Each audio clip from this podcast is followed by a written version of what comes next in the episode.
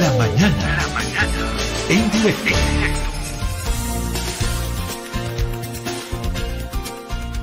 El país está hablando del, fallo del Tribunal Constitucional que ha decidido, entre otras cosas, prorrogar el mandato de las principales autoridades del órgano judicial. ¿Por cuánto tiempo hablaremos esto? Hoy, mañana, pasado más y luego caso cerrado. Normalmente ocurren así las cosas en Bolivia, pero lo peligroso es que esto puede ser acumulativo. Y lo acumulativo nadie lo ve. Solamente el momento que llega a su límite y, no da más. Eh, le doy las eh, gracias y la bienvenida a Eduardo Rodríguez Belcé, expresidente de nuestro país, expresidente de la otrora llamada eh, Corte Suprema de, Justicia. ¿Qué mejor que él para preguntarle algunos criterios sobre esto? Eduardo, don Eduardo, un gusto saludarlo, bienvenido, le agradezco por el tiempo y por haber contestado la llamada. Eh, don Eduardo, quiero comenzar con una pregunta que tal vez ayuda un poquito a desentrañar cosas que podrían estar ahí más escondidas. Esta decisión del Tribunal Constitucional para la prórroga de mandato de los magistrados, ¿a quién le conviene, don Eduardo? ¿A quién le favorece? ¿Quién sale beneficiado? ¿Quién ha quedado contento y feliz con esta prórroga? ¿O nadie? Bienvenido, lo escuchamos. Buenos días a Pedro Saúl saludo también a la audiencia de Herboles Grato compartir con ustedes. Yo prefiero, eh, antes que responder a quién le favorece, destacar a quienes nos afecta. Y esta decisión del tribunal afecta a la institucionalidad democrática, es decir, a contar con una, un tribunal constitucional que cumpla a cabalidad su mandato, eh, que incluye, entre otras cosas, precautelar los derechos y garantías previstos para todos. Esto es lo que uh, ha vulnerado el tribunal, ha vulnerado un régimen de derechos y garantías. Eh, y que tienen que ver con el derecho ciudadano de elegir o ser elegidos eh, para conformar estos tribunales y sobre todo el derecho de contar con una justicia accesible e imparcial. Con esta introducción yo creo que se puede deducir muy fácilmente quiénes han orquestado y han entrado en una suerte de concierto para que esto ocurra. Esto está a la vista, no es necesario ser un jurista eh, ni tener mucha experiencia para darse cuenta de ello. Estos uh, ciudadanos que fueron elegidos magistrados sabían el primer día de su mandato que tenían solo seis, subrayo, seis años de, ejercicio de funciones, ni un día más. Y también sabían, porque era la tercera vez que esto ocurría que la elección de sus uh, sucesores o quienes el pueblo iba a elegir tomaba un procedimiento relativamente complejo que pasaba por el ejercicio de las atribuciones legislativas de preseleccionar candidatos. Y este es un proceso que se empezó temprano este año. Pero curiosamente fue este propio Tribunal Constitucional, en su caso también a través de una sala en el Beni y luego a través de estas sucesivas consultas de sus propios colegas eh, que fueron uh, eh, destacadas por el Ministerio de Justicia y la Comisión de Justicia Plural que tienen la misma identificación política, las que eh, aseguraron eh, suspender este procedimiento eh, hasta que se vencieron los plazos y no iba a ser posible elegir a alguien el próximo año, o este año más bien, para que tome posesión en enero. Entonces, quienes han uh, hecho un concierto o han maquinado para que esto ocurra son obviamente quienes han favorecido y han hecho coro eh, y son básicamente las autoridades del gobierno en ejercicio o del ala que conduce la, uh, ciertas comisiones como la Comisión de Justicia Plural. Don Eduardo, Puede ser muy ingenua la pregunta, pero igual la formulo. ¿Y por qué han promovido todo esto desde, ese, desde esa ala del poder que usted bien señala y que es un comentario casi generalizado en el país? ¿Qué quieren? ¿Qué buscan? ¿Cuál es su objetivo? Al final con esto ¿A qué quieren llegar, don Eduardo? Este es un análisis fundamental, Pedro Saúl. Yo hace muchísimo tiempo, no estoy hablando de, eh, de los últimos años del MAS, incluso cuando yo me desempeñé como uh, lo que se llamaba ministro o magistrado de la Corte Suprema, sobre la necesidad de poner límites y ajustar el entendimiento del control judicial de la constitucionalidad. En, palabras sencillas, es cómo funciona el Tribunal Constitucional. Yo creo que fue una creación interesante que nos vino de Europa prácticamente todos los países de la región por una impronta de la cooperación española y que procuró reflejar o, replicar más bien esta idea de los tribunales constitucionales que tienen dos modalidades de, diseño, una de un control concentrado y otra de un modelo más bien difuso. Eh, en algún momento se empezó a debatir si lo que el Tribunal Constitucional tenía era una, una calidad de control eh, último, definitivo y concentrado, o más bien la capacidad de entender y razonar constitucionalmente también podía ejercerse o, tenerse por otros tribunales y servidores públicos. Ese debate empezó muy temprano, eh, en los eh, principios de los 2000, y yo creo que persiste y estamos viviendo la, precisamente la indefinición de qué es nuestro Tribunal Constitucional. Yo siempre he participado de que debe existir, pero le faltan algunas eh, características. La primera es una claridad sobre hasta dónde puede ser el último y definitivo intérprete.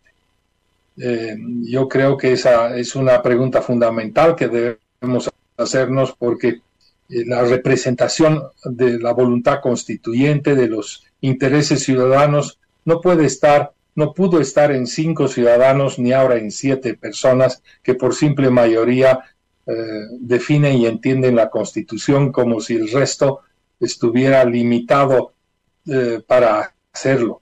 Y eso se resuelve poniendo una autorrestricción a estos tribunales, cosa que no, no, no se ha querido asumir en su tiempo. Entonces el tribunal en Bolivia eh, de pronto se ha convertido en la autoridad eh, suprema, eh, indiscutible, última, y eso es inaceptable. Yo me acuerdo haber trabajado y publicado algunos artículos, uno que era muy eh, decidor, si se quiere, que llevaba por título el Tribunal Constitucional, otra forma de llamar a Dios, que, lo, que lo trabajé con algún colega en, en la Universidad Católica esta es la consecuencia a la que estamos viviendo, una más de esas decisiones que nos pone a los bolivianos en el brete de que de pronto ya no podemos entender la constitución, ya no podemos razonar con ella y solo son este conjunto de ciudadanos que han sido ah, aprovechados además en el pasado políticamente.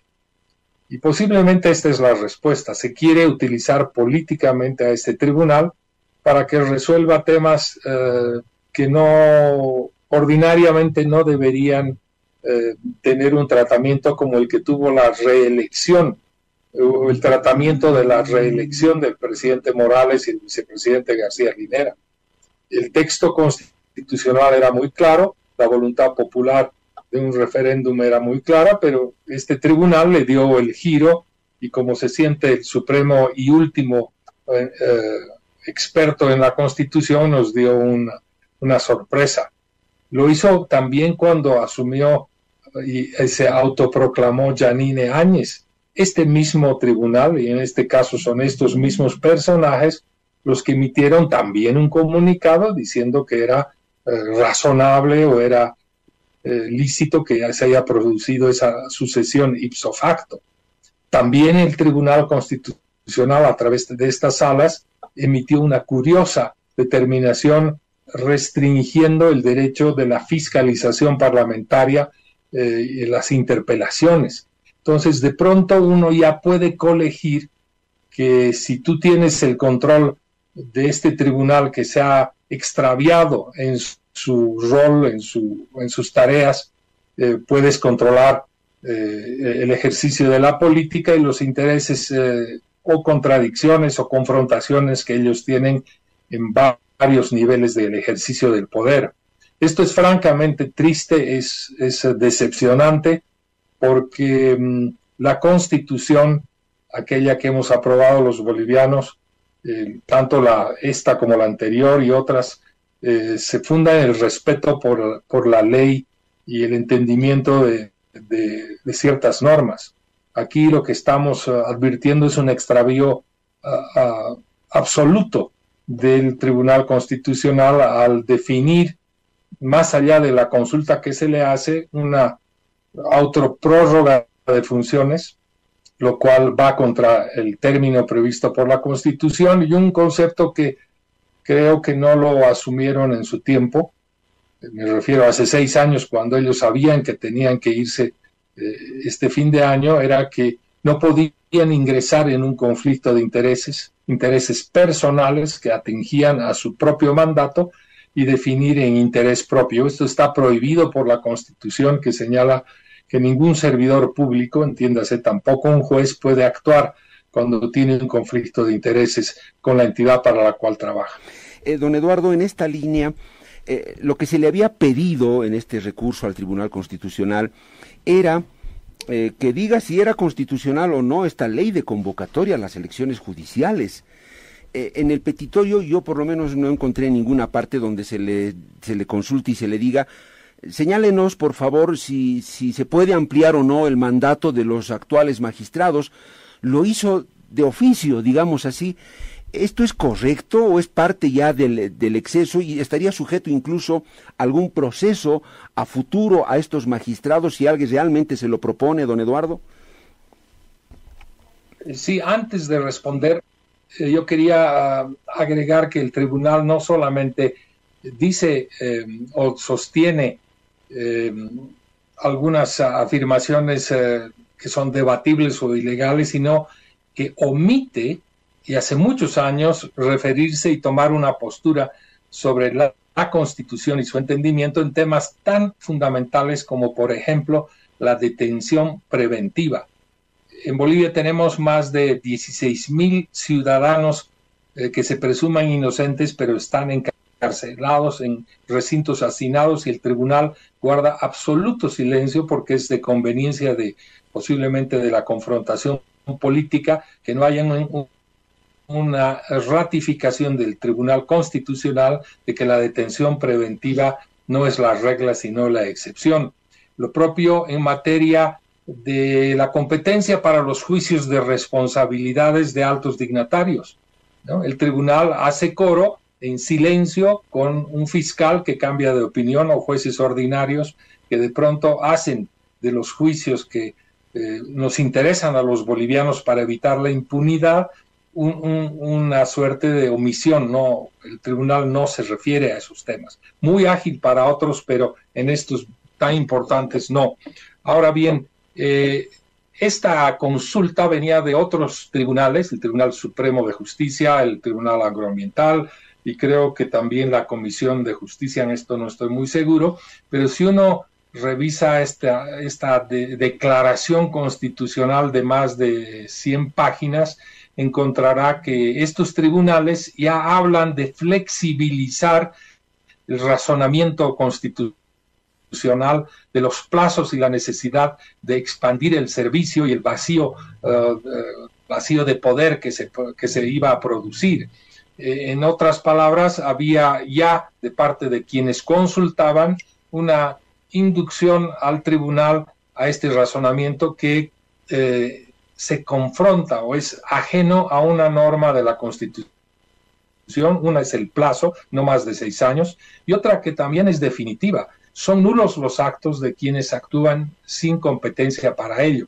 Y con esto quiero cerrar y subrayar el sistema democrático de gobierno que rige el Estado plurinacional y que es el mismo que nos rige desde que somos, em, perdón, desde que somos eh, república independiente es que tenemos eh, órganos de poder que son separados e independientes y que ninguno de ellos puede tomar la atribución del otro ni delegarla.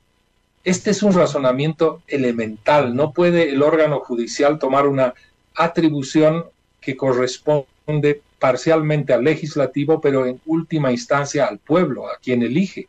Este es un error que ha quitado legitimidad a esa declaración y al perder legitimidad eh, no debería tener la fuerza que pretenden ellos de eh, ejecutar por decisión propia su permanencia en, en esos cargos.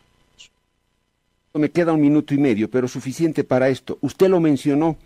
Artículo 236 de la Constitución Política del Estado.